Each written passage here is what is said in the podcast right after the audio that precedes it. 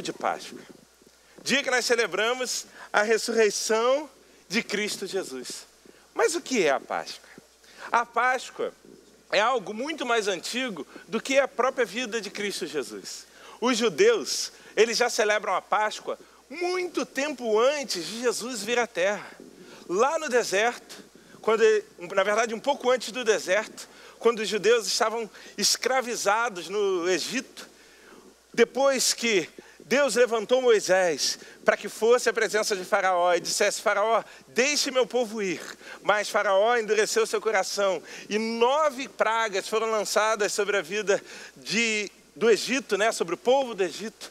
Deus preparou o povo de Israel para aquela décima praga. Ali começou a celebração da Páscoa. Páscoa, no hebraico, que significa pechet, que significa passar por cima. Eles festejam a libertação do povo de Israel da, escra da escravidão do povo do Egito. E como que funcionou isso? Naquele dia, naquela noite, quando eles celebra celebraram a Páscoa do Senhor, o Senhor mandou que eles, cada um do povo de Israel, matasse um cordeiro e pintasse o umbral de suas portas, porque naquela noite o anjo da morte iria passar e iria matar todo o primogênito de todas as famílias, de todas as casas, cujos os umbrais não estivessem pintados. E aí os judeus imolaram um cordeiro, pintaram seus umbrais. A décima praga, que era o anjo da morte, passou, matou todos os primogênitos do Egito, inclusive o filho de Faraó. E aí Faraó amoleceu seu coração e libertou o povo de Israel da escravidão do Egito. E até hoje, até os dias de hoje, o povo comemora o dia da libertação. A Páscoa para o judeu é o dia da libertação do cativeiro egípcio. Um cordeiro foi, foi imolado, os umbrais foram pintados com o sangue do cordeiro, e isso gerou libertação. Agora, e para nós cristãos, nós comemoramos a morte do Cordeiro Santo de Deus, que nos deu a sua vida para que nós alcançássemos libertação, para que nós alcançássemos salvação, para que nós obtivéssemos perdão dos nossos pecados. Assim diz 1 Coríntios, capítulo 15, versículos de 2 a 4. Por meio desse evangelho, vocês foram salvos, desde que se apeguem firmemente à palavra que lhes preguei. Caso contrário, vocês têm crido em vão. Pois o que primeiramente lhe transmiti foi o que recebi: que Cristo morreu pelos nossos pecados. Segundo as Escrituras, foi sepultado e ressuscitou ao terceiro dia. A Páscoa cristã comemora a saída do povo de Deus da escravidão, do pecado e a sua transposição, o seu transporte para o reino da maravilhosa luz de Cristo Jesus. Isso que nós comemoramos com a Páscoa. Só que essa noite eu quero te desafiar a entender e a refletir sobre esses três dias que significam ou que são a Páscoa de Cristo Jesus. Meu convite para você nessa noite é que nós possamos entender o que aconteceu na sexta, o que aconteceu no sábado, que nos levou até o domingo. E eu queria refletir nessa noite sobre os três dias que mudaram a nossa história os três dias que mudaram a nossa história. E eu queria te convidar a abrir a sua Bíblia em Lucas capítulo 24, Lucas capítulo 24, a partir do versículo 1. Lucas 24, a partir do versículo 1. E diz assim a palavra de Deus: No primeiro dia da semana, de manhã, bem cedo, as mulheres levaram ao sepulcro as especiarias aromáticas que haviam preparado. Encontraram removida a pedra do sepulcro, mas quando entraram, não encontraram o corpo do Senhor Jesus. Ficaram perplexas, sem saber o que fazer. De repente, dois homens com roupas que brilhavam como a luz colocaram-se ao lado delas. Amedrontadas, as mulheres baixaram o rosto para o chão e os homens lhe disseram: Por que vocês estão procurando entre os mortos aquele que vive? Ele não está aqui, ressuscitou. Lembre-se do que ele disse quando ainda estavam com vocês na Galiléia.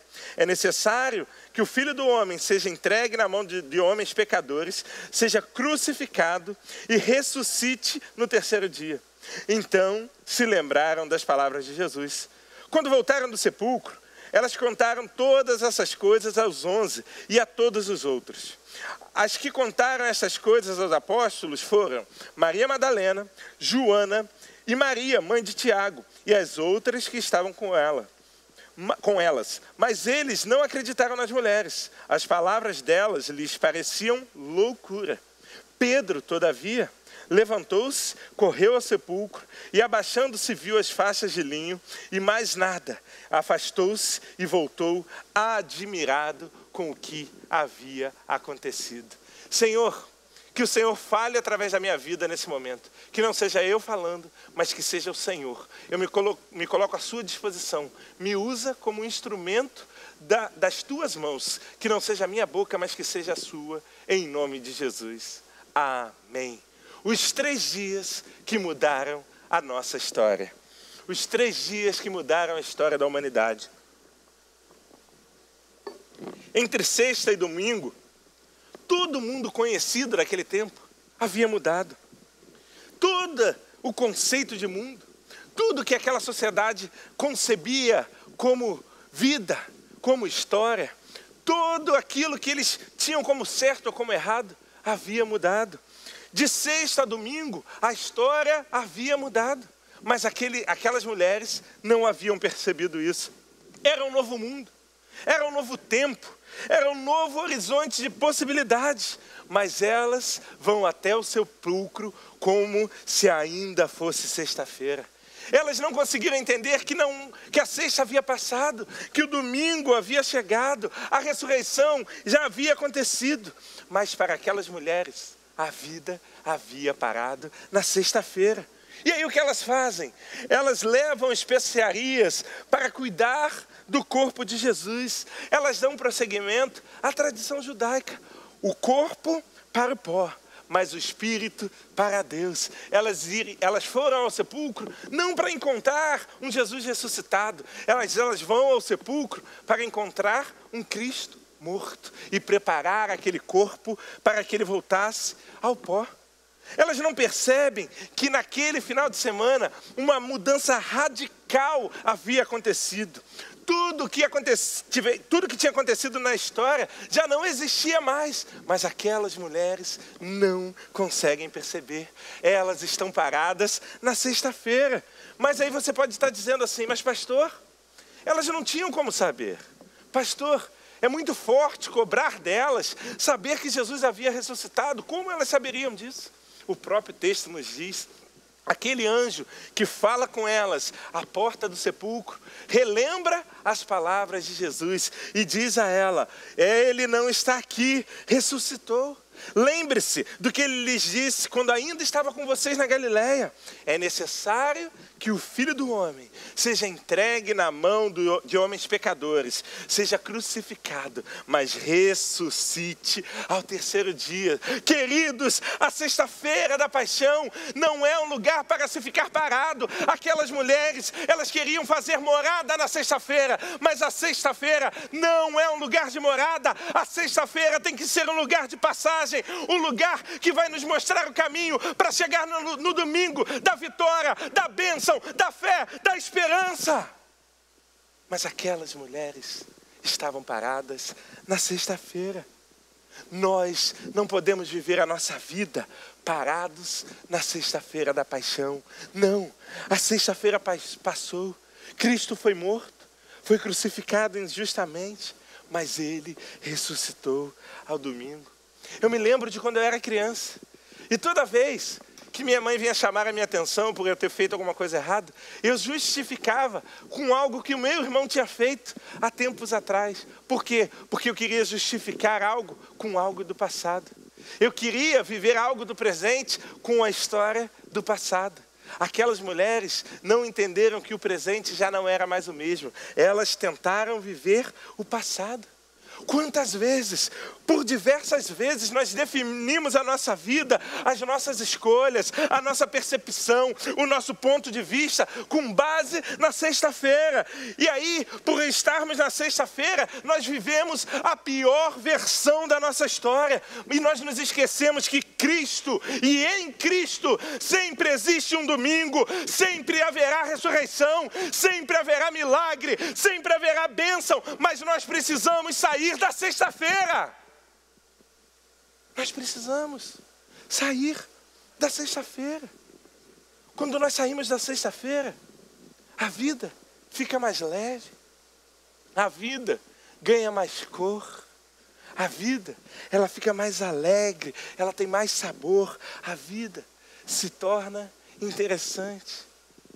Você precisa parar de ficar lendo jornal antigo e se alimentando ou alimentando essa autocomiseração. Gente, quantas pessoas estão paradas nas notícias de ontem, quando Deus tem para nós notícias de, de hoje? Eu lembro que existe um piloto de Fórmula 1, é um ex-piloto de Fórmula 1 que, coitado, ele tem um estigma né, de sempre chegar em segundo lugar. Ele tem um estigma de sempre chegar atrasado. E hoje mesmo eu recebi um meme assim, a foto dele, e dizia lá aquele, aquele meme: Não saia de casa, cuidado com o H1N1. Queridos, nós não podemos ficar parados no passado, nós não podemos estar atrasados. Deixa eu te dizer uma coisa: se seu casamento acabou, se seu casamento foi destruído, esse não é o ponto final. A sua vida não pode ser definida por isso. Se um negócio que você começou e não deu certo, ele não é o ponto final. A sua vida não pode ser definida por isso. Se um ente querido morreu, o seu pai morreu, o seu filho morreu, viva o luto, porque o luto faz parte, mas a sua vida não pode ser definida por isso. Você não pode viver a sua vida na sexta-feira.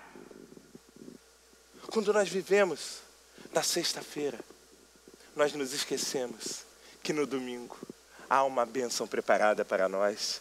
A ressurreição de Jesus, ela é uma realidade que prova que a nossa vida, ela não tem que acabar na sexta-feira da paixão. Se, guarda essa verdade no seu coração. Se Jesus ressuscitou, você não tem que guiar a sua vida com base naquilo que aconteceu na sexta-feira. Se Jesus ressuscitou e ele ressuscitou, a sua vida não tem que ser guiada com base nos fatos de sexta-feira. Mas se nós vivemos a sexta-feira, e a sexta-feira da paixão é o dia do choro, é o dia do sangue derramado, é o dia do luto, é o dia onde nós perdemos a esperança. Há um sábado. Para para analisar comigo. Na minha história cristã, a gente sempre pensa sobre a sexta-feira, o dia da morte, e sobre o domingo, o dia da ressurreição. Eu não me recordo, até pouco tempo atrás, de ter parado para refletir sobre o sábado. Mas o sábado, ele tem o seu valor. A gente precisa entender que a gente só chega no domingo da ressurreição quando nós passamos pelo sábado. Nós precisamos passar pelo sábado. Se a sexta é o lugar da dor e domingo é o lugar da ressurreição, o sábado é o tempo onde Deus está trabalhando. Olha comigo Lucas capítulo 23, versículos 55 e 56. As mulheres que haviam acompanhado Jesus desde a Galiléia seguiram José e viram o sepulcro. E como o corpo de Jesus fora colocado nele. E então foram para casa, prepararam perfumes e especiarias aromáticas e descansaram no sábado em obediência ao mandamento. Sábado é o dia em que Deus trabalha. A ressurreição de Jesus, ela nos mostra que a sexta-feira é o lugar aonde nós podemos chegar pelos nossos pés, pelo nosso conhecimento, pelo nosso, pela nossa cultura, pelo nosso dinheiro. Mas vai chegar um momento que a psicologia não vai ter uma resposta. Vai chegar um momento que a medicina não vai ter mais uma resposta. Vai chegar, mais um, vai chegar um momento que o seu conhecimento não vai te dar uma resposta. Vai chegar um momento que o seu dinheiro não trará respostas. E quando esse momento chegar, você precisa entender que você entrou no sábado. E é no sábado que Deus trabalha. É no sábado que Ele começa a preparar o seu milagre. É no sábado que Ele está movendo céus e terra para que o domingo chegue na sua vida. É no sábado que o nosso Deus trabalha silenciosamente para poder te abençoar. Lembra? O que, que essas mulheres faziam no sábado? Elas descansavam. O que essas mulheres faziam no sábado? Elas guardavam o mandamento. Nós precisamos entender que existem momentos na nossa vida que nós vamos precisar descansar e deixar Deus trabalhar. Existem momentos na nossa vida que nós não vamos ter o que fazer, somente esperar que Deus trabalhe. Sábado é o dia onde Deus está trabalhando. Eu não sei se você já teve a oportunidade de conhecer Israel.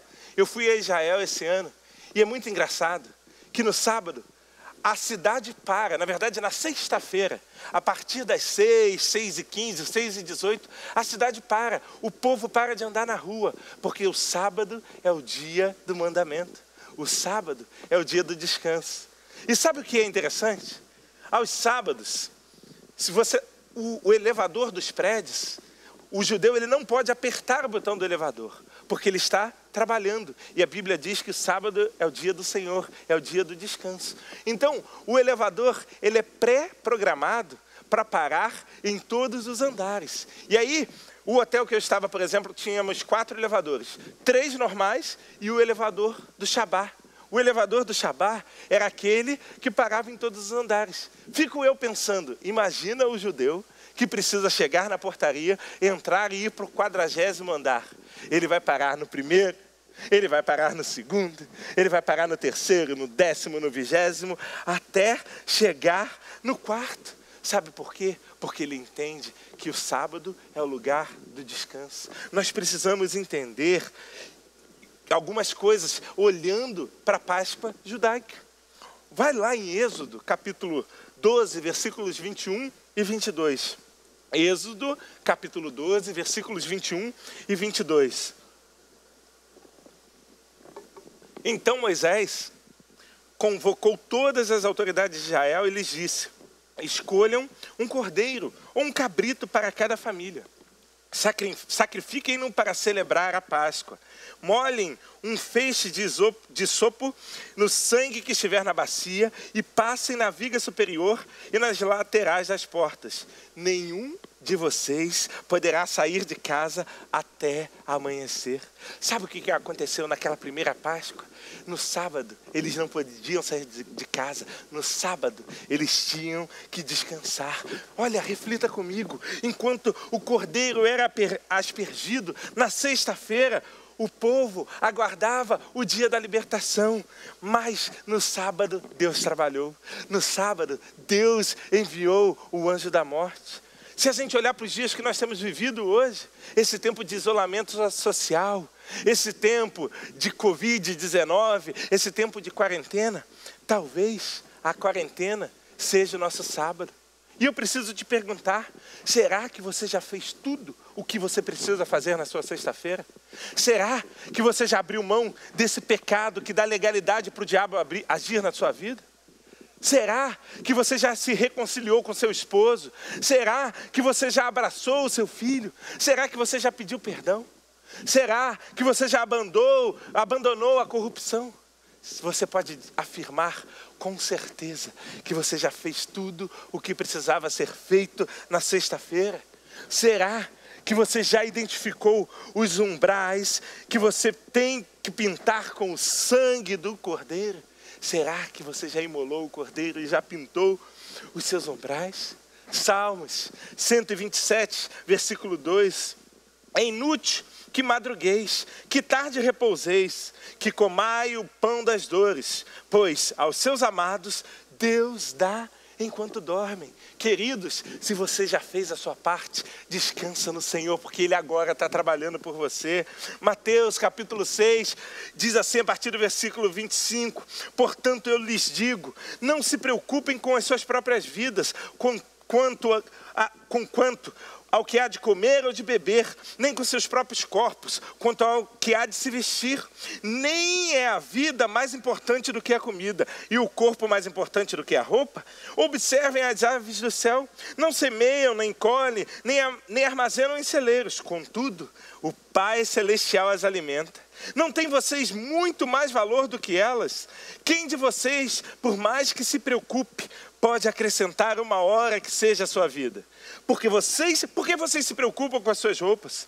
Vejam como crescem os lírios do, dos campos. Eles não trabalham, nem tecem. Contudo, eu lhes digo que nem Salomão, em todo o seu esplendor, se vestiu como algum deles. Se Deus veste assim a erva do campo, que hoje existe e amanhã é lançado ao fogo, não vestirá muito mais a vocês, homens de pequena fé. Portanto, não se preocupem dizendo que vamos comer, ou que vamos beber, ou que vamos vestir, pois o, os pagãos é que correm atrás dessas coisas, mas os, o Pai Celestial sabe o que vocês precisam e lhes dará isso.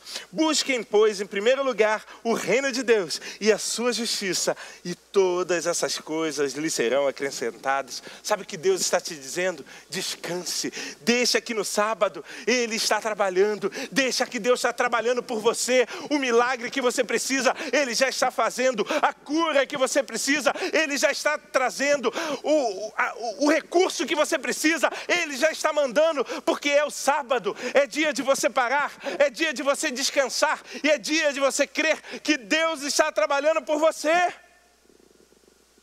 Nós precisamos entender que há momentos na nossa vida que Deus trabalha por nós. Deus trabalha por nós.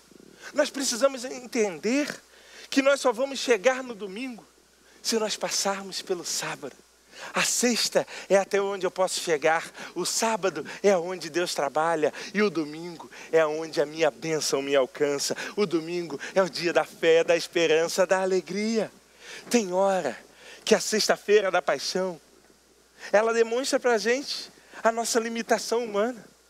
Há momentos que a sexta-feira da paixão, ela nos mostra o quanto nós somos limitados e o quanto nós precisamos ser dependentes de um Deus que nos ama, de um Deus que olha para nós, que um Deus, de um Deus que se importa conosco, querido. O nosso Deus, ele não está morto lá no céu, lá longe, não. Ele se importa com você, ele se importa com as lágrimas que você está chorando nesse momento, ele se importa com a dor que você está sentindo. Ele te ama, ele quer te abraçar, ele quer derramar o amor dele sobre a sua vida. Mas você precisa crer que ele está trabalhando. Queridos, todos nós precisamos entender que a sexta-feira ela tem um limite.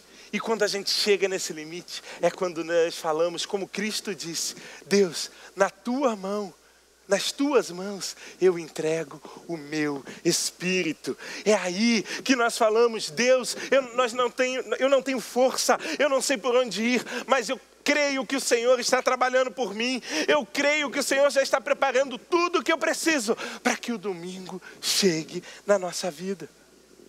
E deixa eu te dizer uma coisa: o sábado não é fácil, o sábado pode ser doloroso, o sábado pode ser um dia de lágrimas, um dia de luto, um dia de dor, um dia de tristeza. Não se engane, o sábado, o Shabá, ele não é fácil, mas não queira pular para o domingo da ressurreição. Você precisa passar pelo sábado. Aprenda a viver o sábado. Não queira sair da sexta direto para o sábado, porque é no sábado onde Deus te trata. É no sábado onde Deus te cura. É no sábado onde Ele te prepara para o dia da alegria, para o dia da fé, para o dia da ressurreição.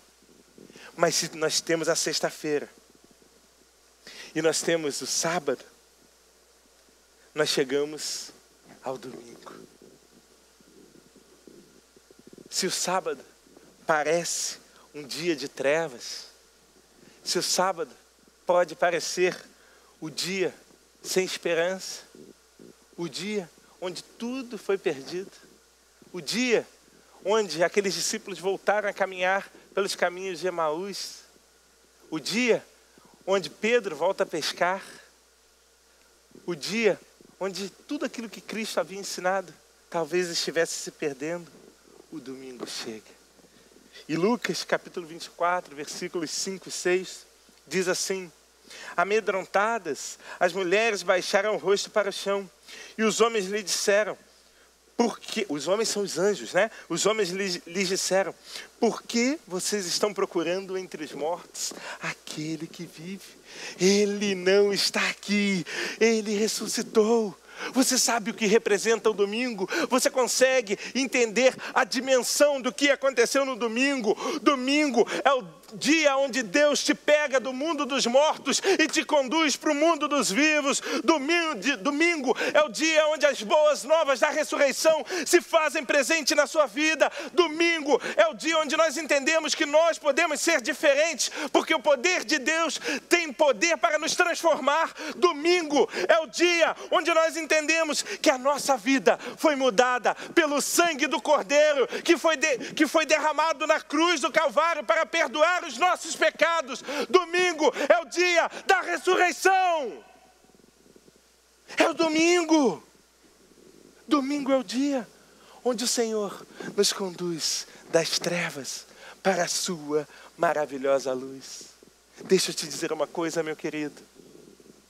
Ainda que pareça que as trevas não vão embora, ainda que pareça que as lágrimas não vão secar, a palavra de Deus nos diz: o choro pode durar uma noite, mas pela manhã vem a alegria. O choro pode durar uma noite, mas pela manhã vem a alegria o sol começa a nascer, os raios de sol começam a espantar as trevas, a esperança começa a ressurgir, Cristo vai ressuscitar na sua vida, a sua bênção vai chegar, o seu milagre vai chegar, porque hoje é domingo, hoje é o dia da ressurreição, aleluia!